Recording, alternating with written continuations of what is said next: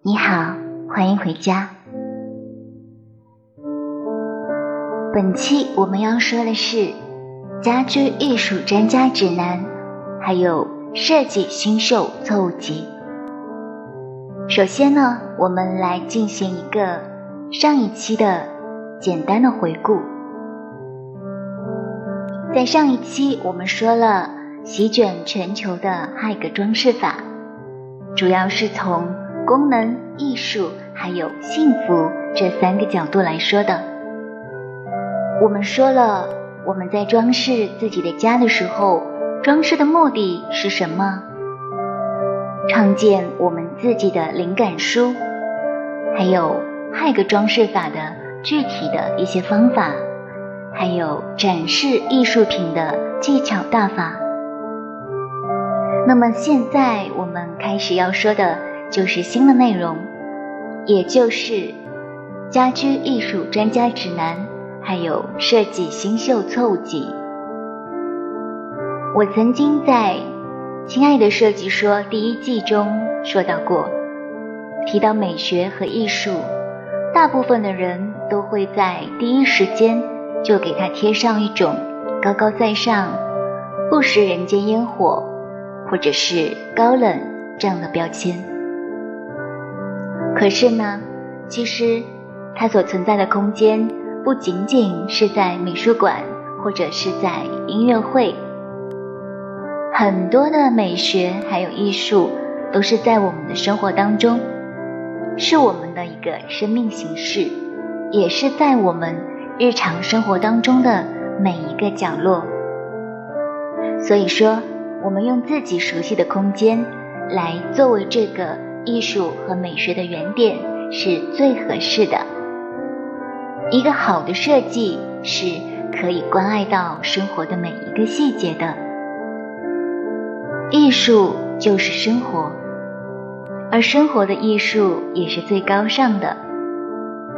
有了艺术。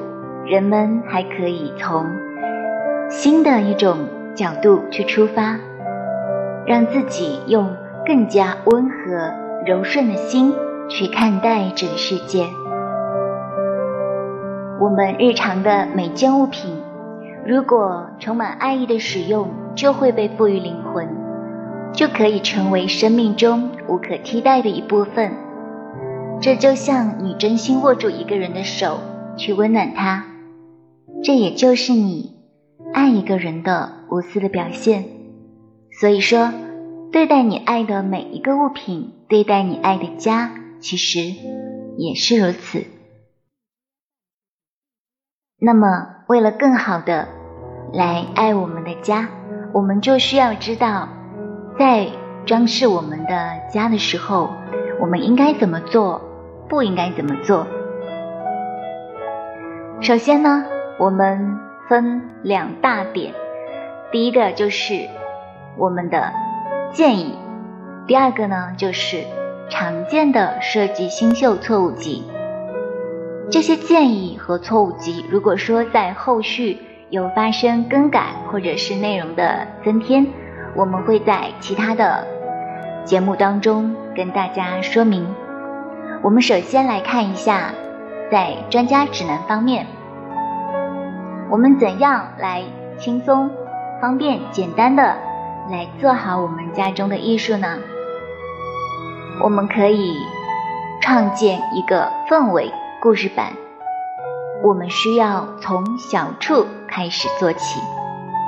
我们需要慢一点，放慢我们的速度和脚步。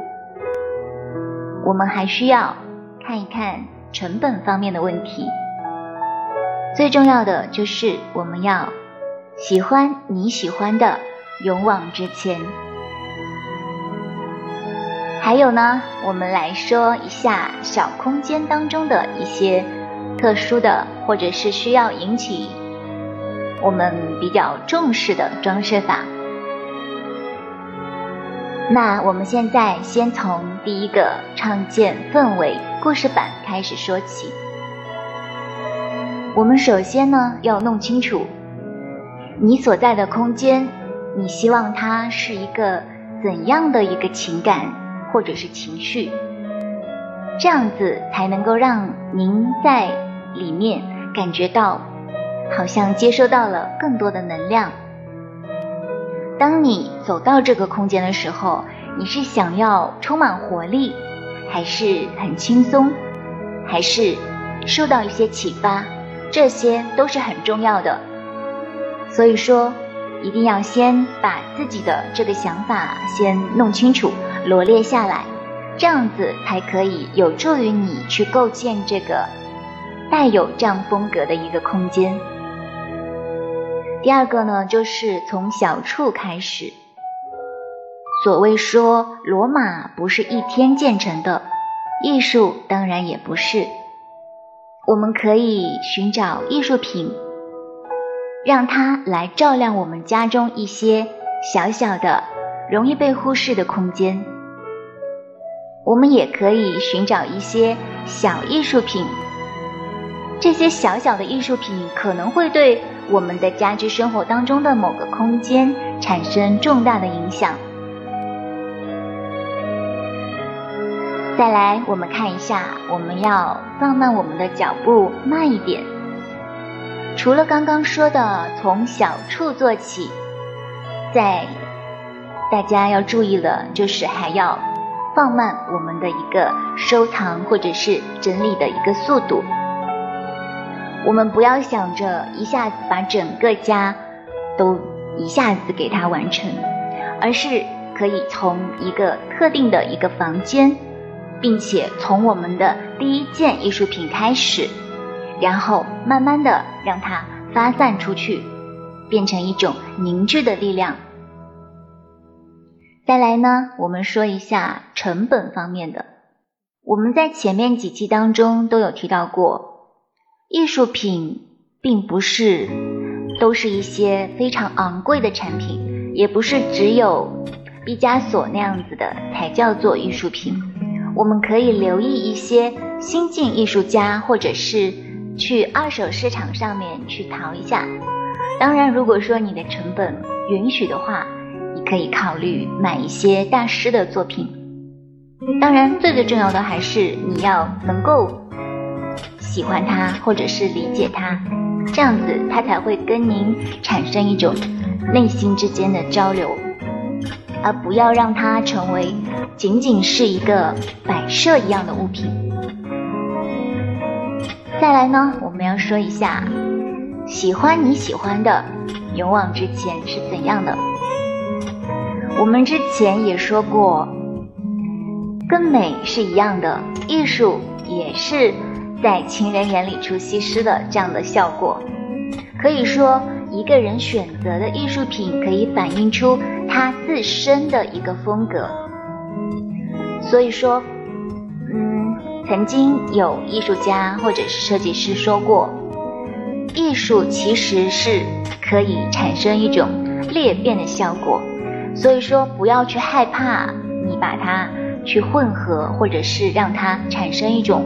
对比或者是冲突，因为这样子做可能会让它变得更好，并且呢，可以通过颜色、内容还有纹理，让它尽情的去表达。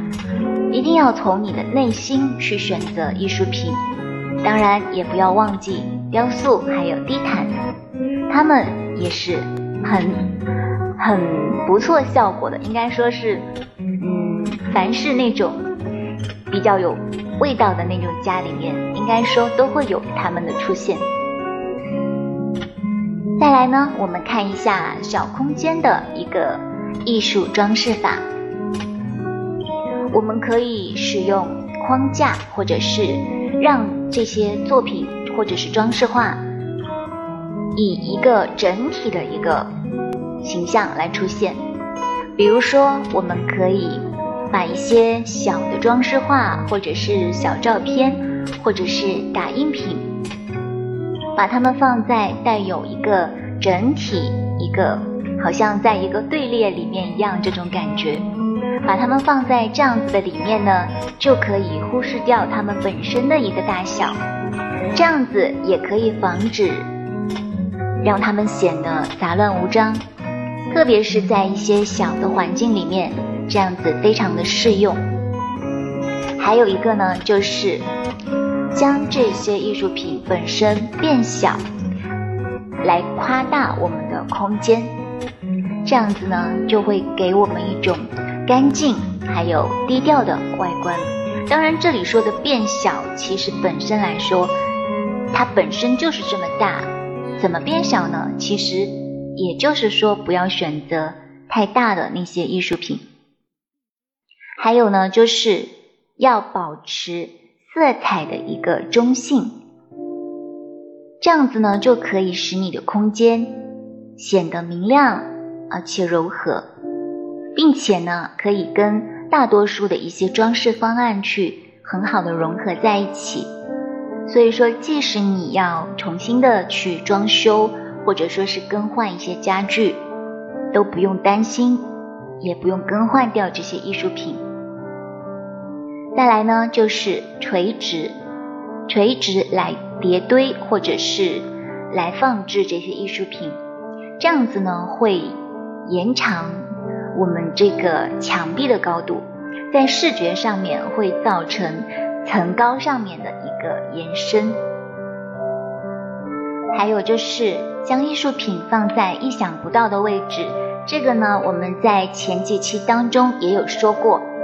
无论你的房屋是大还是小，你都可以把它放在一些意想不到的地方，或者是不起眼的地方。来增加一个角色的层次，比如说一些小型的作品，可以把它们堆放在墙上；而一些大胆的东西呢，可以独自的让它放在你的浴室里面。你可以将一些小小的一些物品呢，放到你的书架上面。好了，这些呢，就是一些。嗯，艺术家还有设计师最常建议我们去做的一些专家指南。再接下来，我们看一下我们设计新秀最容易犯的是哪一些错误呢？首先，我们来看一下在排列上面，第一个就是将家具很整齐的排列在墙上，比如说家具靠墙。可能很多人会觉得很奇怪，正常情况下不是都是应该是要靠墙吗？尽量让空间上面显得更大。嗯，可能会这样子，但是呢，这个时候你就要进行一个选择，将所有的家具推向墙壁，可能会很整洁，可能会让房间的中央显得更大一些。但是同时也会让这个中央形成一个死角，在墙壁还有沙发的中间，你可以留出一些空间，这样子会让整体的一个环境上面显得更加诱人。当然，我们说的这个留出一点空间，并不是说一个很大的空间，只是说让人有一种适当的会有一种意境。融合在这个环境里面，当然这些东西你要根据自自身的所在的一个空间去进行选择。如果说确实是非常小的空间，那么我们就只能把家具很整齐的排列在墙上了。再来呢，我们注意一下数量方面。嗯，一个很容易犯的错误就是碎片化过多。就是说，会购买很多小件的一些配件或者是艺术品，嗯，这样子呢，就觉得说可以避免去购买一些大型的一些物品，但是这样子到最后反而会显得这个空间感觉很混乱，而不是凝聚。我们可以在我们的脑海里面构建。两个，一个是货架，一个是艺术品的陈列。如果说你喜欢那种 Zaka 的感觉，或者是一些手工艺人，他们可能就是要用到那么多的物品，他们需要把他们所有都陈列出来，那么可能我们所展现的就是一种货架的感觉。但如果说你要体现一种对比，一种精致，那么就可以选择适当的去进行一些陈列。这里呢有两个方法，一种呢就是你可以随着时间的流逝来收集你的物品，但是呢你要让它进行一个流动，而不是说一成不变的在一个地方，因为随着时间的流逝，你也会发生改变，你的家也会发生改变，那么就让这些物品根据这些时间来进行一个流转。第二点就是，你要不时的来整理一下你的家，去看一看有哪些东西可能是你不再需要的，那么你就需要把它进行一些置换，或者是其他的处理。再来呢，我们看一下安全方面。嗯，有些时候可能我们在做这些装饰的时候。没有考虑到火灾隐患，比如说，嗯，我们在订购产品的时候，必须要先确保来检查好这个物品是不是符合安全的。比如说，我们在安装窗帘的时候，一定要确保附近没有加热器之类的。还有就是，我们一定要检查好。插座，我们也要考虑到这些插座的位置还有数量。再来呢，就是亲自确认。我们在订购一些大件物品的时候，一定要先看一下这些有没有样品，或者说，如果说这个物品是可以进行退换的话，一定要注意好这个流程手续。如果是不能退还的一些物品的话，那么我们可能需要在家里去进行其他的一些跟它能够产生互补的这么一种其他的一些物品，比如说地毯或者是椅子之类的，这样子呢就可以把他们的注意力给它分散开来。再来呢，我们看一下比例方面。我们在购买物品之前，一定要先收集好每件作品它的尺寸，然后制定好我们的计划。很多时候呢，人们可能会嗯用自己的眼睛来测量，所以说虽然你很喜欢这个东西，可是也要考虑到它跟你这个空间是不是相匹配的。还有呢，就是我们可以用一些胶带纸在墙上，首先你去标记好一个高度、宽度还有深度。我之前在嗯在安装一个柜子的时候，我就是先用胶带纸在地板上面把它大概占多少的一个面积，然后它的高度到哪里，全部用胶带纸给它先贴在那边。这样子我就会大概知道它会占有多大的一个面积，所以说这个也是一个小小的建议。如果说大家觉得有用，也可以去尝试一下。还有呢，就是当你在选择这些物品的时候，不仅仅要注意到一个尺寸跟你的空间是不是匹配，而且呢，还要看一下它们的。颜色是不是跟你的空间相匹配？比如说，我们在小空间里面就不能用一些深色的一些家具或者是物品，这样子的装饰呢，会让这个房间显得局促而笨拙，甚至会有一点点幽闭恐怖。还有呢，就是悬挂艺术品不要太高。一定要符合一个我们说的人体工程学，或者是你的视线感觉到舒服的一个位置。这个呢，其实会有一个标准的一个数据，但是也会根据每家每户不同人的身高，或者是其他你的配套的一个家具去做出相应的调整。所以说这边暂时先不提它的具体数据问题。还有一个呢，就是购买的物品是相同的高度，或者是配套的物品。这个很多很多人可能也会觉得很奇怪，那为什么不能是配套的呢？我们说规模还有比例，这些是设计的圣杯。可是如果一切的东西都是一样大的，那样子就会失去很多的乐趣。你不妨把你的空间。当成是一座城市，想一想，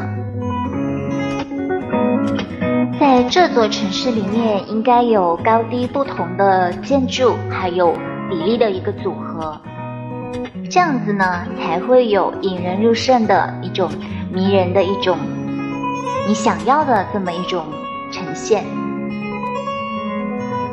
还有接下来我们要重点来说就是。最最重要的一点，就是我们容易犯的一个错误，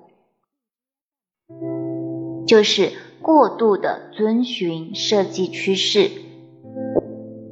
我们在第一期的时候，关于二零二零年的设计趋势的时候，就有说到这个问题：为什么要说设计趋势？为什么要看设计趋势？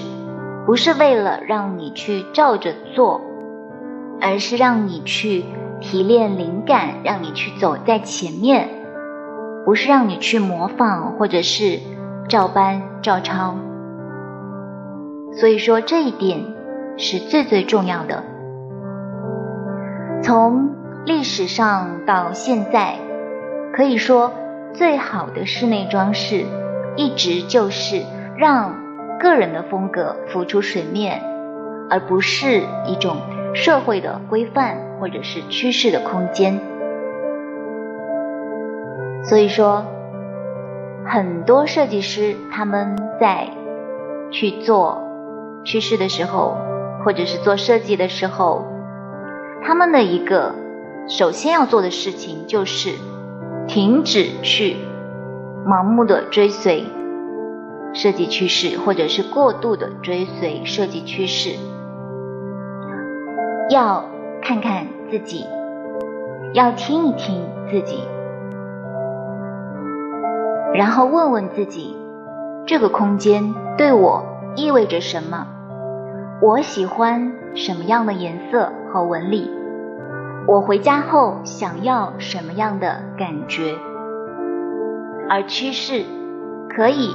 为你做出参考，或者说可以给你提供灵感，但他们只是参考。